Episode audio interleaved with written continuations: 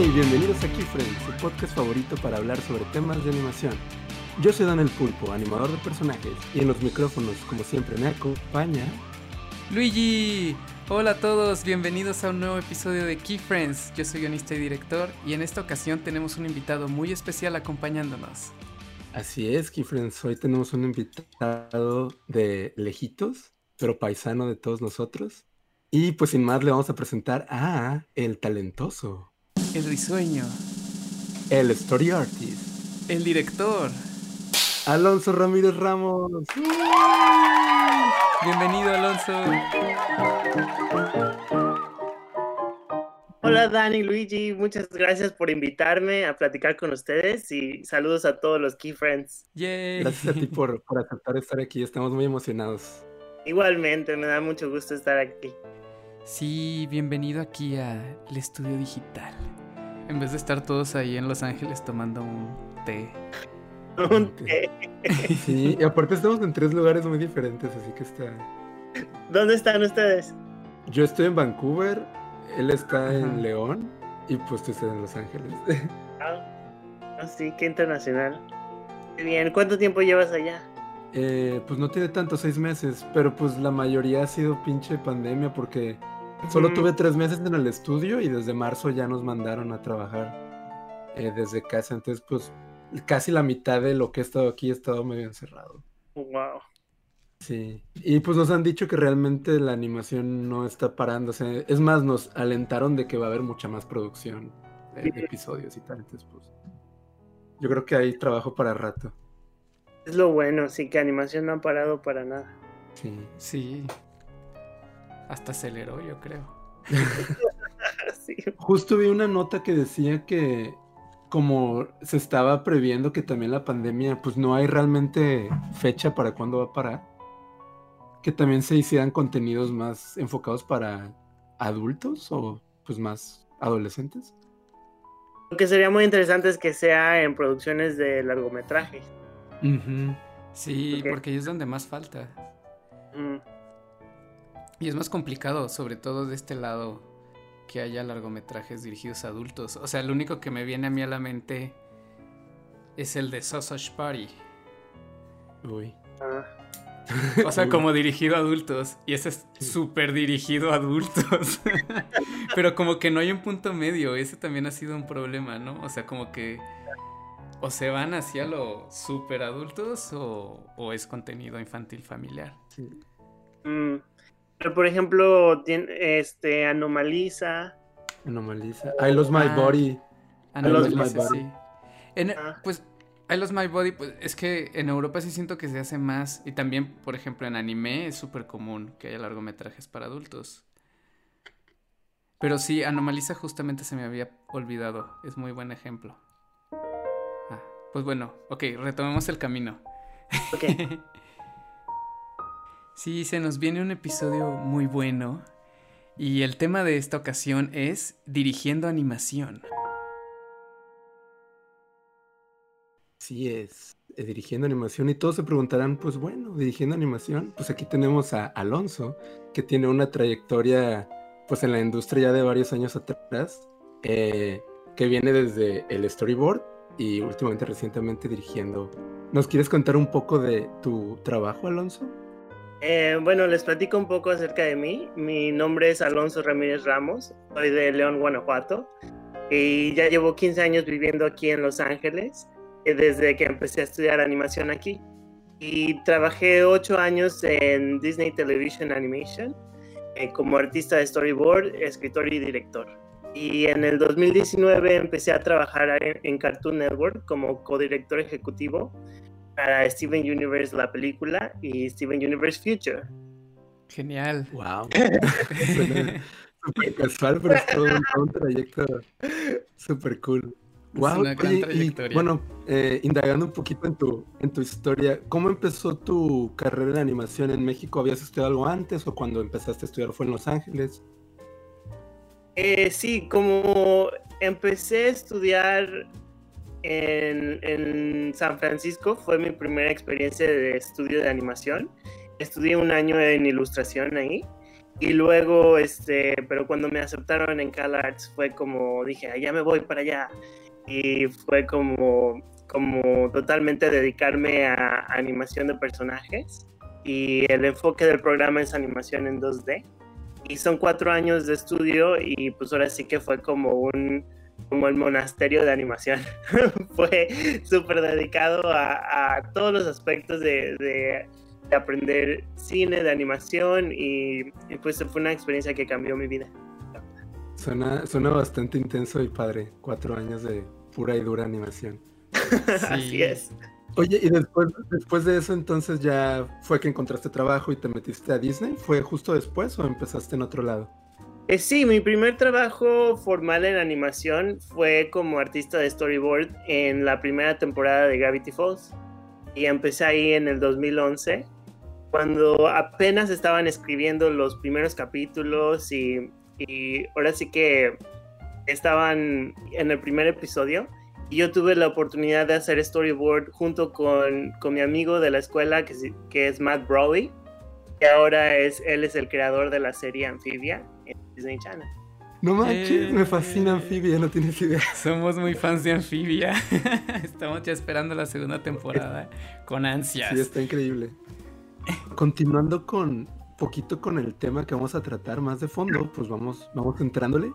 Eh, con tu experiencia, eh, vamos a empezar a preguntarte, ¿qué es un director de animación? Porque bueno, pues conocemos normalmente, siento que es más común hablar de directores de live action, pero no es tan común a veces si no estás tanto en el medio, o incluso estando, eh, hablar de directores de animación.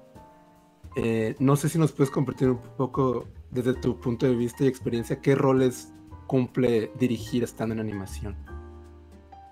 Pues en general, un director de animación se encarga de supervisar y aprobar todos los aspectos creativos de una producción. Y es la persona que tiene la visión del producto final y se encarga de comunicarla a todo el equipo en cada etapa del proceso. Em, ahora, en el caso de una serie animada para la televisión, el creador de la serie, ahora sí que la persona mera mera, también se le llama productor ejecutivo. Y es diferente a un productor de línea, que se encarga de, dirigir todos los aspectos financieros, del presupuesto y del calendario. Entonces, este, em, en una serie animada, el creador también se le llama productor ejecutivo o, si es una película, pues sería lo equivalente a un director, ¿no? Y el, y el productor ejecutivo tiene personas que le ayudan directamente como un coproductor ejecutivo o directores de episodio. Ellos se encargan de supervisar cada, cada episodio individualmente. Entonces ahora sí que es como el árbol genealógico de responsabilidades. Órale, está súper bien. Sí, es muy interesante cómo en series como ese árbol se expande mucho, o sea, como que el proyecto de largometraje es puede llegar a ser más claro como el rol de cada persona, pero en serie eso se amplía por la cantidad de, episodios y por tanto la cantidad de trabajo que hay. Definitivamente, sí. O sea, el, en todos los equipos está mm, básicamente una persona que se encarga de llevar la visión creativa y, a lo mejor hay alguien o una o dos personas que estén como en una posición de apoyo directamente y básicamente todos los demás, ya sea que supervisen un departamento en específico o y que todos puedan como que comunicar a, todos los miembros del equipo. Como dices, este, y se expande mucho en televisión porque estamos creando capítulos al mismo tiempo, ¿no? En vez de un solo producto. Sí, no manches, tiene que ser toda una maquinaria que funcione bien para que tenga sentido y continuidad todo lo que hace. Lo cual me hace preguntarme, de lo que dijiste entonces, el productor ejecutivo es el que está como, digamos, más arriba en este árbol y comunica creativamente a los demás directores de episodios, ¿no? Como dijiste. Así es. E, en ellos es la comunicación principal para que todo fluya. Idealmente todo el mundo se comunica, idealmente todos hablamos con directamente con el productor ejecutivo, porque ahora sí que esta persona va a ser la que, la que va a tener las respuestas más claras. Pero eh, como es un trabajo que normalmente están muy ocupados, su tiempo está muy dividido, entonces las responsabilidades se pasan a otros miembros y, este, y de esa manera se pueden enfocar más en uno de los aspectos, ¿no? Entonces, este, pero sí es importante que en una producción ahora sí que todo el mundo se sienta, uh, que tenga la posibilidad de comunicar sus necesidades a cualquier nivel eh, de la producción. Y, y, tu trabajo como director también es estar abierto a, a esas comunicaciones y estar este, como constantemente checando que el equipo esté bien y que todos se encuentren, este, tengan lo que necesiten para trabajar y, que, pues la gente esté contenta. Claro. Ah, está súper bien. Incluso anímicamente también tienes que estar ahí presente como director, ¿no? Para... Totalmente, súper importante mantener ahora sí que el, pues, el espíritu del equipo, el ánimo, porque pues es muy difícil las, los deadlines muy pesados, los tiempos son muy cortos eh, y es ahora sí que, que mucha presión. Y, y, sí, mantener el ánimo del equipo es, es un aspecto súper crucial. Claro, sí, súper importante para poder trabajar todos en, una, en sincronía. Pues bien, Alonso, suena súper interesante cómo, cómo es que todo se va entrelazando para que funcione una serie y todo. Eh, ¿Tú cómo fue que comenzaste? Nos comentabas que como storyboard artist, ¿cierto? Sí, así es. Entonces yo cuando empecé a trabajar en Gravity Falls, mi primer director de episodios, su nombre es John Aoshima, en quien él trabajó en la película de Cubo y en la nueva serie de, de Pato Aventuras. Y entonces él se encargaba de dirigir el equipo de nuestro equipo, Matt y yo pues aprendí muchísimo de él. Él me enseñó ahora sí que todos los aspectos técnicos y todo de él, como que aprendí todo lo que eran las responsabilidades de director. Ah, genial. Fue como tu primer mentor ahí dentro de, Disney. Así es. Cuéntanos cómo es la relación del story artist con el director. ¿Trabajas muy de cerca con él? Es una relación muy importante y se basa en la confianza y la comunicación idealmente el director y el artista de storyboard trabajan de cerca y, este, y el director se encarga de comunicar cuáles son las necesidades de la secuencia. Y ahora sí que pone los parámetros que se necesitan, cuánto dura la secuencia, cuál es la locación, qué personajes hay en la escena, a qué secuencia se une, etcétera, ¿no? Entonces, este, idealmente el director y el artista de storyboard se juntan a sacar ideas y hacen, hacen una sesión de de brainstorm y sacan todos los, gags. Ahora sí que lo más difícil es este pues, sacar los elementos de comedia muchas veces, ¿no? Entonces, este se trata de, de que cuáles son las cosas chistosas que pueden pasar o cuáles son las cosas que tienen que pasar para continuar la otra parte, ¿no? Porque puede, puede ser que otro artista de storyboard esté trabajando en el final del episodio, ¿no? Y esta persona esté trabajando en el principio. Entonces tienen que, hablar de aspectos muy técnicos, de cómo se van a unir la secuencia, ya sea con un, cuando un personaje llegue a la siguiente locación, entonces ya eso pasa a, otra persona, ¿no? Y, como director, el director tiene que darle la confianza de dejar hacer lo que esta persona crea, ¿no? Lo que el storyboard artist piense y dejar volar su animación su, dejar volar su imaginación. Em, porque la verdad es que ahora sí que como artista de storyboard pues estás trabajando solo y necesitas sentarte un buen tiempo a crear, a meditar, ahora sí que a ejecutar todo. Y, y, ahí no entra el director. Ahora sí que debe de haber un momento, un espacio en el que se sientan como libres de crear y poner sus ideas, ¿no? Entonces llega el momento del pitch. Y en el pitch ahora sí que es donde pues, ya se pone todo, así que se presenta todo y, se evalúa si está funcionando o no, este, qué es lo que hay que mejorar. Em, entonces entras a una etapa como de revisiones, ¿no? Entonces como que son ajustes y detalles y entonces este, la responsabilidad del director ahí es un poco más técnica. Eh, nos encargamos más bien como de revisar que todo esté en orden, que todo tenga sentido, que se todas las piezas del rompecabezas junten. Yay, muy bien. Pues sí, es toda una chamba. Está padre que tienes como momentos de desarrollarlo tú solito como story artist, este, antes de, tener la oportunidad de picharlo al director y de ya tener su input. Y, siento que eso pasa en cada departamento. Ahora sí que tomas tu, tu tarea, la digieres, la, la vas desarrollando y luego la presentas, ¿no? Y entonces en ese momento es donde recibes el, pues, las notas y los, los este, ahora sí que más dirección a, por dónde va. Y entonces, entonces, entonces ya piensas en los ajustes. Sí. porque son, todos son como engranajes, pequeñas partes que, que hacen que toda la máquina funcione. Claro. Eh, entonces nos comentabas, Alonso, ¿los story artists se juntan en solitario con el director o tienen como juntas en conjunto y van viendo que todo fluya para el episodio? Depende de cada producción. Eh, en, algunas y depende también de cómo, cómo se sienta cada persona del equipo. Em, ya sea, por ejemplo, cuando estamos creando las premisas para episodios, es mejor que todos nos juntemos eh, con escritores, con, con, el, con el creador, con los diferentes directores.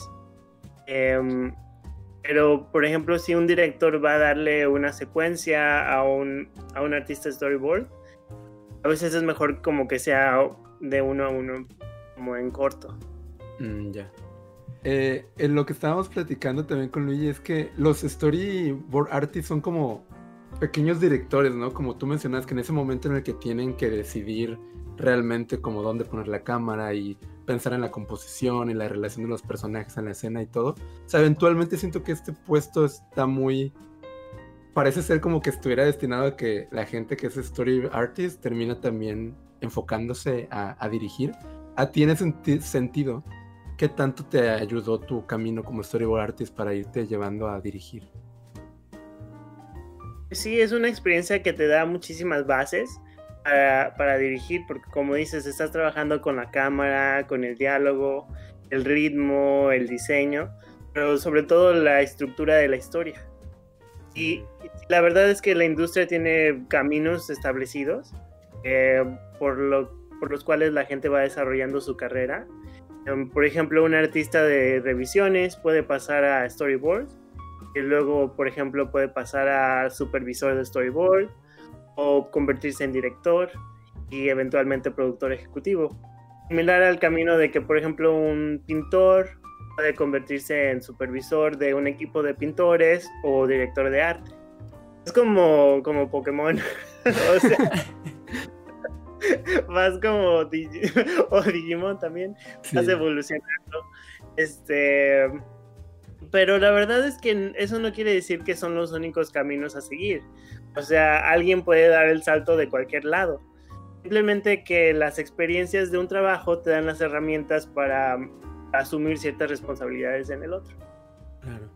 Sí, igual nosotros hemos escuchado mucho que ese sí es como el camino, eh, uno de los caminos más directos a dirigir y justo como dices, sí se siente como una, como evolución Pokémon en el mismo departamento.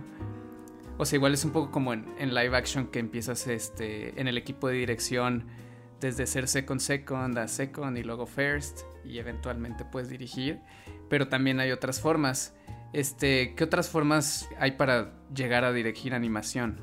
Sí, hay muchísimas formas y hay muchísimos caminos. Lo, lo, importante yo creo que es desarrollar tu sensibilidad creativa y poder comunicar efectivamente lo que, en lo que haces, ¿no? Eso puede ser desarrollando tus propios cortos o escribiendo tus guiones y ponerlos en línea. O sea, hay muchísimos caminos. Simplemente como la industria funciona en un poco tiene esa percepción de que si alguien ya tiene la experiencia previa, pues como le van, van a tener un poco más de confianza de darle más responsabilidades a esa persona. Pero, pero eso no quiere decir que tengas que seguir cada paso de hacer las cosas, sino hay, muchos, hay muchas maneras de hacerlo y, y también cabe recalcar tú te puedes quedar en una etapa y decir, me encanta ser artista de storyboard y, y eso está perfecto. Puedes ser el mejor artista de storyboard toda tu vida. Y eso, este, y eso es súper necesario y súper valorado. Y no quiere decir que, no sé, que tengas que avanzar a cierto punto si no es, si no es tu, ahora sí que si no es tu este, gusto. Digo que conforme vas subiendo, los trabajos son un poco más de administración. Y, y, entonces, este, más bien te estás encargando de hacer las listas, de ver por el equipo y todo, y no tanto como el aspecto creativo de en verdad pintar o en, en verdad diseñar el personaje, cosas así, ¿no? Entonces, este, depende de cada quien y depende de dónde encuentras tu satisfacción. Claro. Sí, fíjate que justo ahora que empecé a trabajar también en una serie, me di cuenta de los de las diferentes pues jerarquías que había en, en, en, el serie y vi que estaba el director y dije, ay, qué padre el director del episodio de pues de la serie en la que trabajo. Pero veo que también por otro lado es el que menos anima de cierta forma, o sea, sabe animar obviamente, pero pues al final del día no es el que está como haciendo la chamba ahí en la computadora, pero tiene otras responsabilidades a nivel, como dices, administrativas y todo, y también supongo que depende de, aptitudes y que tú te sientas también cómodo tal vez haciendo ese tipo de cosas, como hablando con gente, yendo a juntas, hay gente que no le gusta interactuar mucho también. Así es, y, es importante como hacer un balance, ¿no? Cuando estás en una producción, porque de todas maneras pues hay que ir a juntas y hay que hablar con la gente y todo, ¿no? Y lo más importante es la comunicación para cualquier nivel. Entonces, este y como muchos de los artistas como yo, pues empezamos siendo muy introvertidos, diciendo es muy difícil este, alzar la voz, pero, pero sí es importante como hacer el esfuerzo y, hacer, eh, así que salir de tu zona de confort para expresar lo que piensas. Y la gente lo valora mucho, ¿no? Entonces, este, ahora sí que aunque no sea tu, tu súper interés comunicarte con la demás gente, y es bien importante hacer el esfuerzo. Ah, súper bien, suena bien, porque sí es verdad que muchos artistas empezamos siendo muy shy con nuestros trabajos y nuestras formas de ver, porque nos exponemos mucho, es un trabajo muy, le ponemos corazoncito, entonces como que, no sé, es complicado a veces abrirte. Así es. Oye, y hablando de, bueno, tu trabajo como story artist, empezaste con lo de Gravity Falls, después estuviste en los cortitos de, Mickey. Ahí, ¿cómo fue que después diste el salto a empezar a dirigir con los cortitos de Mickey? Para mí fue cuando Paul Rudish, que es el creador de la serie de Mickey, me dio la oportunidad de asumir más responsabilidades fuera de la creación de storyboard y empecé a trabajar directamente con los editores y participar en las sesiones de ideas de las premisas y también evaluar y aprobar el arte y los diseños de personajes y a la vez también hacer correcciones y ajustes de y sugerencias y todo, ¿no? Y pues fue esa confianza que él me dio que me abrió la puerta a dirigir. Ah, súper bien. ¿Y era algo que tú, tú, estabas buscando de alguna forma ahí o fue como algo que te ofreció y tú dijiste, ah, pues sí, lo puedo tomar? ¿O tú tenías una idea del camino, tal vez, no sé?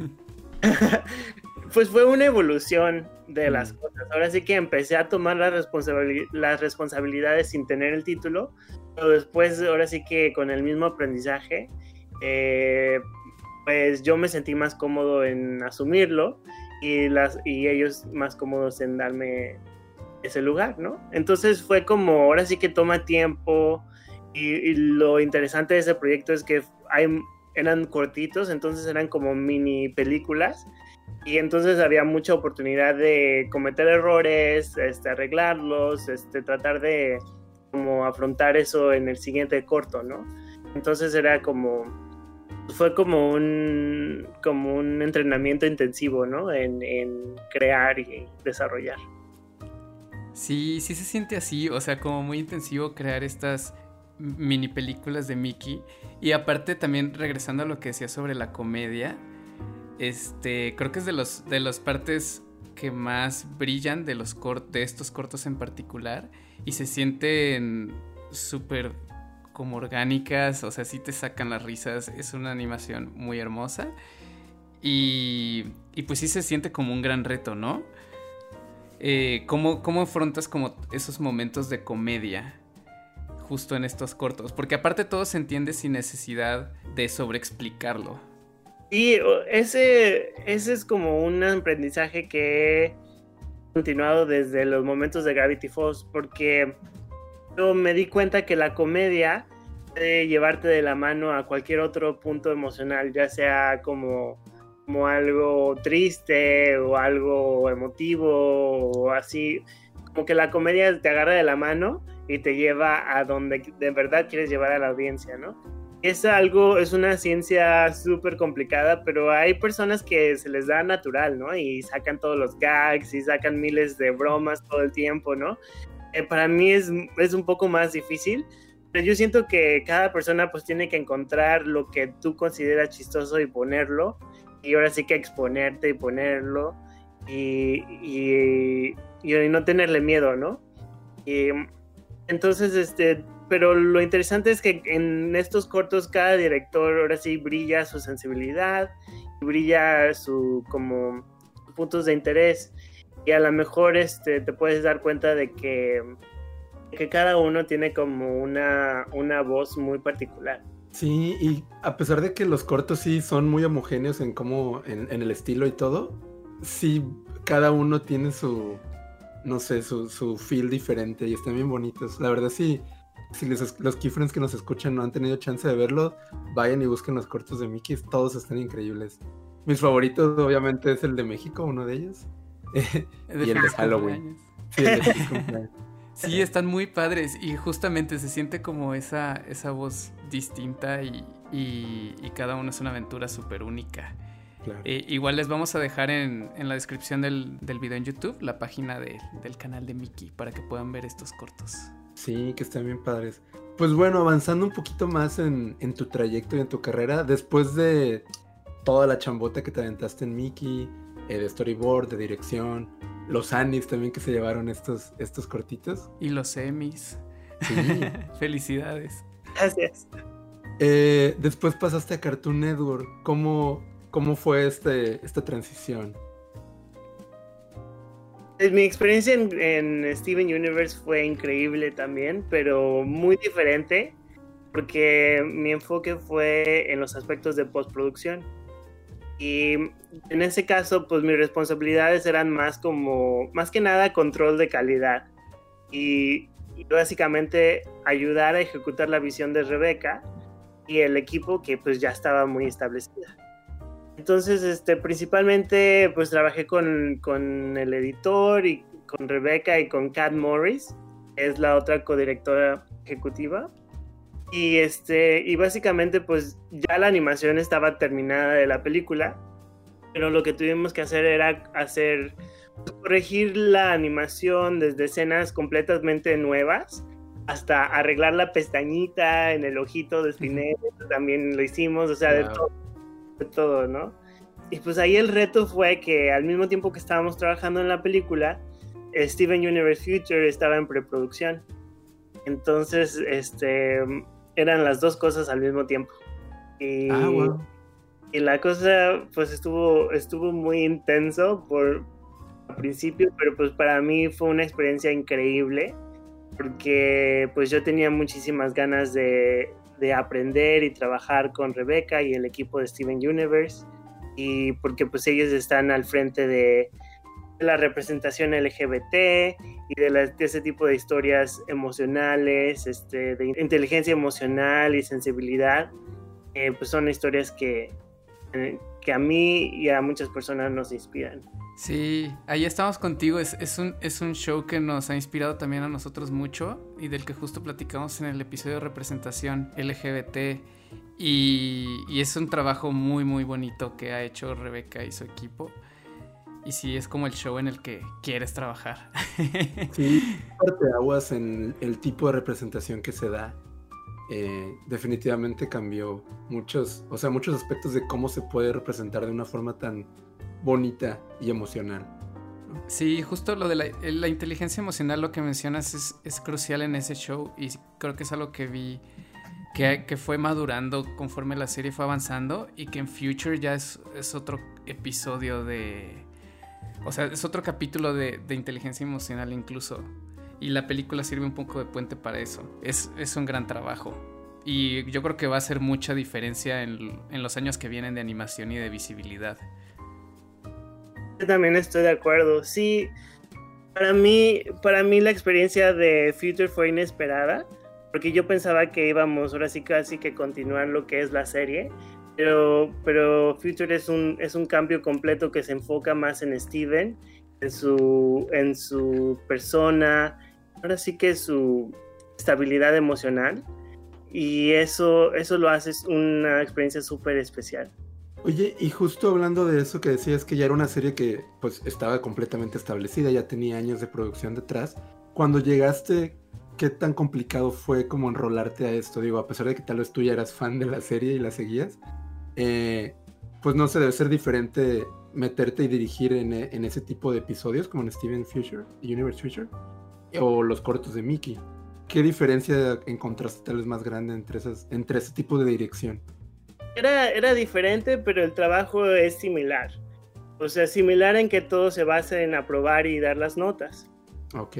Y, pues este, simplemente lo increíble de trabajar con Rebeca y con Cat Morris es que saben exactamente lo que quieren y saben comunicarlo, pero, pero a la vez están abiertas a todas las opiniones y sugerencias que yo podía aportar, ¿no?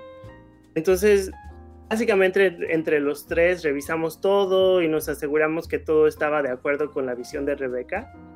Y, pues contamos con un equipo increíble que hace cosas fantásticas.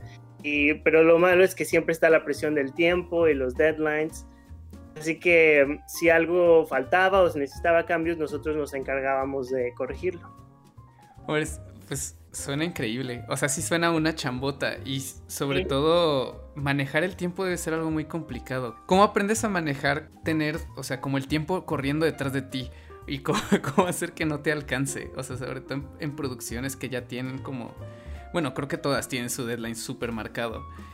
Y pues fue súper chistoso porque en cuanto empecé a trabajar en, Steven, mi calendario en mi teléfono aumentó al doble. Ahora sí que todos los cuadritos se llenaron así de cosas que había que hacer. Y nunca había visto, visto mi calendario tan lleno. Entonces eso fue como el primer shock.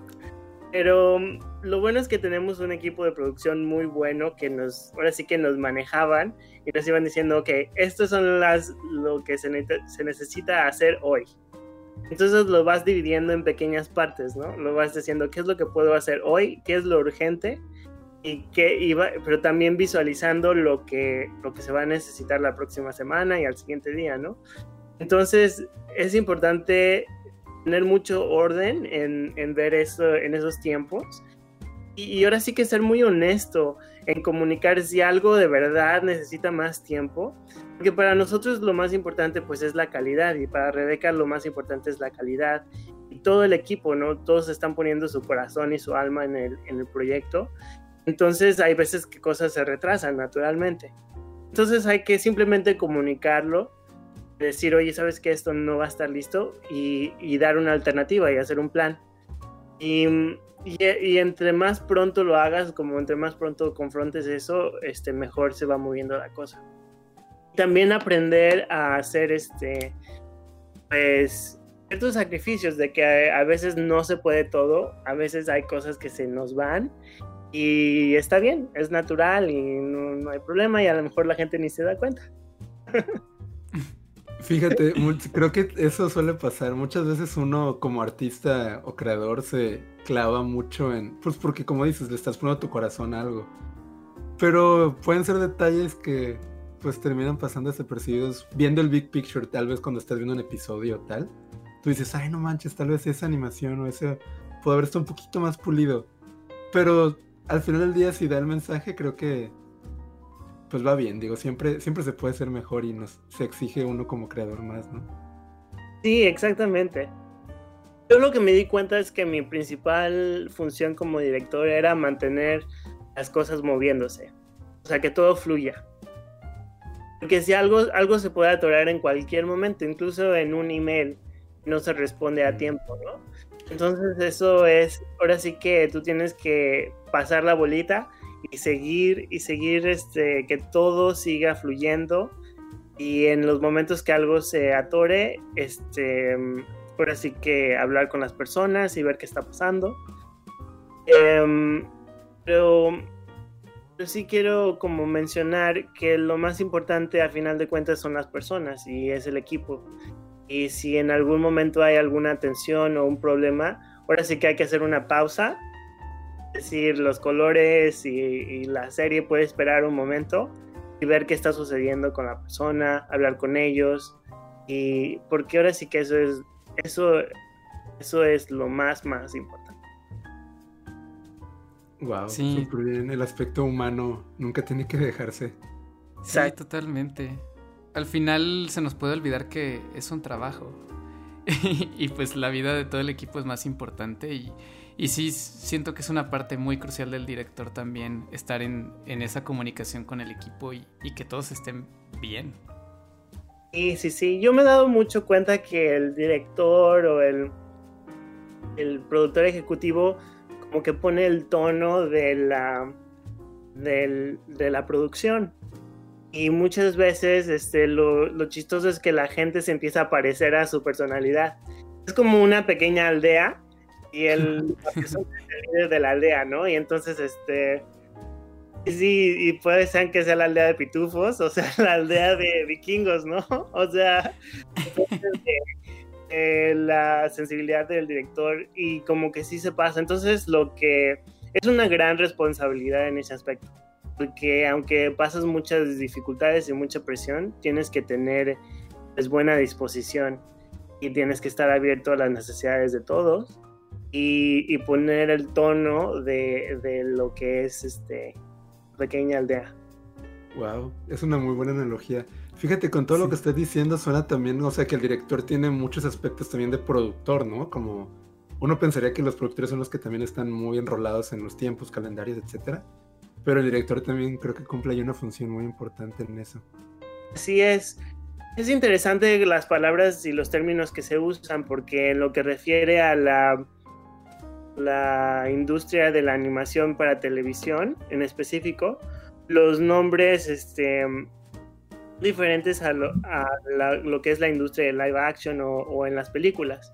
Entonces, un productor de línea encarga de los aspectos de calendario y, y de presupuesto, pero también trabaja con el productor ejecutivo que está haciendo la, la creación de las historias, ¿no? Entonces es, es diferente el término productor en este caso a, al- al- un productor live action. Ya. Oye, y específicamente en esta en este proyecto de Steven Universe Future, am, vimos que estuviste codirigiendo.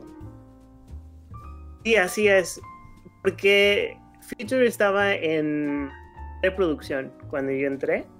Entonces estaba todavía en tiempos de storyboard y estaba en, en historia.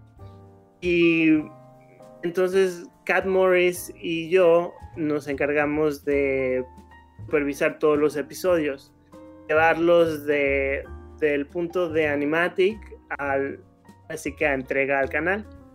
Y entonces lo, lo que trabajamos fue sobre todo los equipos de arte y diseño, este, obviamente bajo la supervisión de Rebeca. Súper bien. Oye, entonces, ¿y qué diferencia sentiste eh, de haber codirigido con alguien? ¿Si fue algo como bueno, tener a alguien más que te ayudara con toda esa presión? O pues no sé qué tan, qué tan diferente sea hacerlo tú solo o a tener a alguien más en la dirección contigo. No, No, esta hace la diferencia del mundo. La verdad es que es tanto trabajo que se necesita en tener personas que sepan lo que están haciendo. Y pues en este caso, o sea, ellos crearon el show, ¿no? Y lo crearon por tantos años y lo llevaron que simplemente yo aprendí todo, todo de ellos. Debe haber sido una experiencia muy padre, realmente. O sea, tener como poder trabajar con tus con tus héroes también en cierta forma. Yes. Yay, pues muchas gracias Alonso. Y bueno, creo que ya sé la respuesta a esta pregunta, pero ¿puedes platicar un poco de en qué estás trabajando actualmente? Ah, eh, no, pues de momento no puedo platicar mucho al respecto, pero solo que estoy trabajando en proyectos para Cartoon Network. Ok, yay. Bueno, pueden todos los keyframes empezar a armar teorías de conspiración, de dónde, de qué es lo que nos mostrarás después. Eh, oye, Alonso, independientemente de lo que estés haciendo o no, a ti a futuro, ¿qué te gustaría, o sea, seguir como logrando como creador? Pues mira, yo por mucho tiempo he tenido la, así que la gran fortuna de trabajar con varios creadores que han sido mis mentores y me han inspirado y me han dado todo muchísimo donde aprender. Entonces para mí lo ideal sería poder dar de vuelta eso y poder este seguir seguir creciendo y seguir ayudando a personas alrededor mío a crecer y también pues continuar aprendiendo. Siento que hay que ahora en este momento más que nunca hay que alinearse con personas que estén trabajando en, el cambio, sobre todo, sobre todo mujeres y personas de diferentes razas y géneros que estén rompiendo las barreras y, ahora sí que agregar a esa conversación, ¿no? Sí, totalmente. Ahorita creo que las voces distintas son lo que más se necesita y mostrar esa diversidad desde el desde el cuarto de creadores hasta los proyectos que se muestran a la gente. Exactamente. Y hay que inspirarnos de estas personas y aprender y si tenemos la oportunidad, pues potencializar sus voces. Exacto. ¿Qué consejos le darías a todos los que aspiran a dirigir proyectos de animación? Eh, ¿Cómo pueden prepararse para, para ello?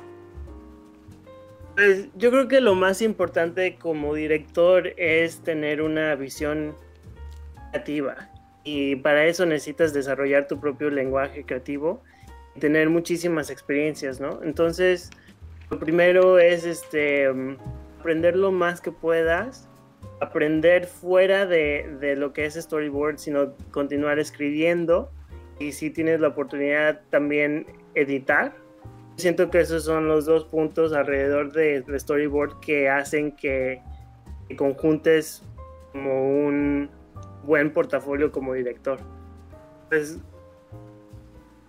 eres un director, eres ahora sí que el arquitecto de la visión, pero también eres del albañil, así que hay que darle muy duro para a la chamba. sí, totalmente, hay que estar en todo. Y mira, justamente lo que dijiste de edición, a mí edición me, ha ayudado mucho para dirigir. El ritmo de la historia, sobre todo a mí me, da como esos momentos de dónde tiene que ir un poco más rápido, más, más lento, si se está entendiendo también sobre todas las cosas. Entonces creo que editar sí definitivamente ayuda mucho a narrar. Y para mí también, yo creo que hay tres partes clave. Una es la escritura, o sea, que esté en la página Luego ya empieza la ejecución dentro del storyboard. Luego el otro punto clave es el animatic y la edición, ¿no? Entonces, este, si conjuntas esos tres, ya tienes un producto muy fuerte en ese aspecto. Ya lo demás de producción va a ser súper, bueno, va a ser mucho más fácil. Porque ya tienes una batalla muy grande ganada. Eso no quiere decir que, que, no cambie y que no evolucione y que a lo mejor no termina siendo lo que, lo que era en Animatic, pero simplemente ya tienes una base muy fuerte de construir. Yay. Wow, estoy, estoy flipando porque siento que estoy en una masterclass. Sí. Escuchando tanto. Sí estamos, sí estamos. Ah, está súper bien. Oye, y bueno, hablamos mucho de dirección y de animación, pero no, no hemos preguntado, ¿tienes algún director de animación favorito o como algún top? Ah, pues este, bueno, pues a todo el mundo nos encanta Miyazaki, ¿verdad? Pues ese, sobra que es genial, ¿no? Pero para mí, um, las películas de Isao Takahata son mis favoritas. Este, la princesa Kaguya, desde ah, Heidi, que es como mi hit total. y este, y pues también me encanta el trabajo de Satoshi Kon. Em, y más recientemente Masaki Yuasa los japoneses, me encanta. Está súper bien. Podemos verlo. Sí, ay, nosotros amamos a Satoshi Kon, por si no te diste cuenta. todo un episodio ahí hablando de él. Pues es que los japoneses tienen también otro tipo de sensibilidad para narrar estas historias, ¿no? Incluso el ritmo con el que las cuentan y todo. Así es. Pero iba a decir que, que, que he tenido la gran fortuna de poder trabajar también con directores que son mis favoritos, como más recientemente Rebecca Sugar y Cat Morris, las que, pues, digo, aprendí muchísimo, porque tienen una capacidad de manejar diferentes situaciones mucha asertividad, pero también con mucha calidez humana. Eso a mí, eso como que se me hace lo más importante. Sí, es súper crucial eso. Y esa, eh, la sensibilidad con la que, con la que es contado Steven Universe es, es muy admirable y, y, es algo que siempre me ha gustado tomar nota del show. No manches, pues wow, estamos muy, muy, muy, muy inspirados y emocionados de escuchar todo lo que nos has compartido, Alonso. Eh, pero bueno, el tiempo se nos ha alargado, entonces vamos a pasar por ahorita a el corto recomendado y después nos despediremos. El primer corto se titula Sweater y es dirigido y animado por Silai Feng, una animadora graduada de CalArts. Sweater nos narra de formas visuales muy ricas, a modo experimental y este psicodélico, el conflicto de un hombre al querer ponerse un suéter este cortometraje está basado en uno de los cuentos cortos de Julio Cortázar titulado No se culpe a nadie. El segundo corto es The Kitchlet, dirigido y animado por Clarice Chua. Este film es su tesis de graduación de su cuarto año en CalArts. The Kitchlet nos narra la vida de Mina, quien vive sola en su apartamento acompañada de tres pequeños espíritus encargados de limpiar sus emociones negativas y que se alimentan de sus emociones positivas.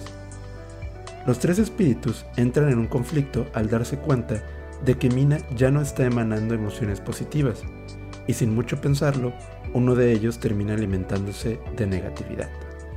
The Kitchlet es un corto que se siente muy adecuado para estos momentos en los que todavía vivimos aislados unos de otros.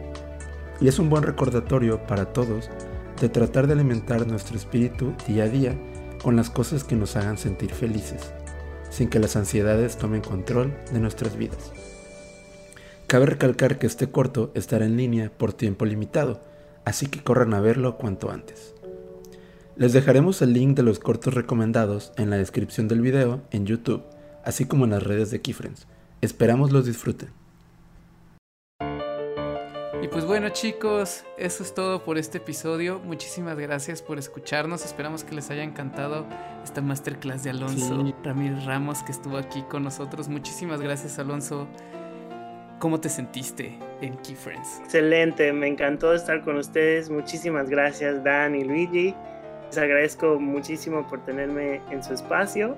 Los felicito muchísimo por este, este proyecto de Key Friends. Está fantástico. Pues ahí vamos, poquito a poquito. Te agradecemos tu tiempo y toda tu experiencia aquí dándonos la masterclass. A ustedes, muchísimas gracias. Muchas gracias, Alonso. Y muchísimo éxito y suerte en los proyectos en los que estés ahorita y los que vengan a futuro. Nosotros vamos a estar súper pendientes de lo siguiente en cuanto puedas hablar de ello. Y, pues muchas gracias, nos encanta cómo trabajas y, cómo hablas de tu trabajo y de, y de, los equipos y las personas con las que colaboras. Yo creo que así está muy bonito compartir y, aprender todos de nosotros. Muchísimas gracias a ustedes. Pues bueno, Keyfriends, pues no olviden que se pueden suscribir en YouTube y en Spotify. Y si les gustó y quieren que este mensaje de Alonso de dirección llegue a muchas más personas, no se les olvide compartirlo en sus redes y seguirnos en Twitter en arroba Keyfriends2019, en Facebook y en Instagram como Keyfriends Podcast y en YouTube y en las demás plataformas uh, de podcast como Keyfriends. Uh, exactamente. Y recuerden que en la descripción de YouTube les tenemos los links al canal de Mickey Mouse para que puedan ver los cortos en los que trabajó Alonso desde storyboard hasta dirección. Así es. Muchas gracias, Alonso. Gracias, saludos a todos. Nos vemos, nos vemos, Keyfriends. Y recuerden que la vida se disfruta más a 24 frames por segundo. Bye. Uh.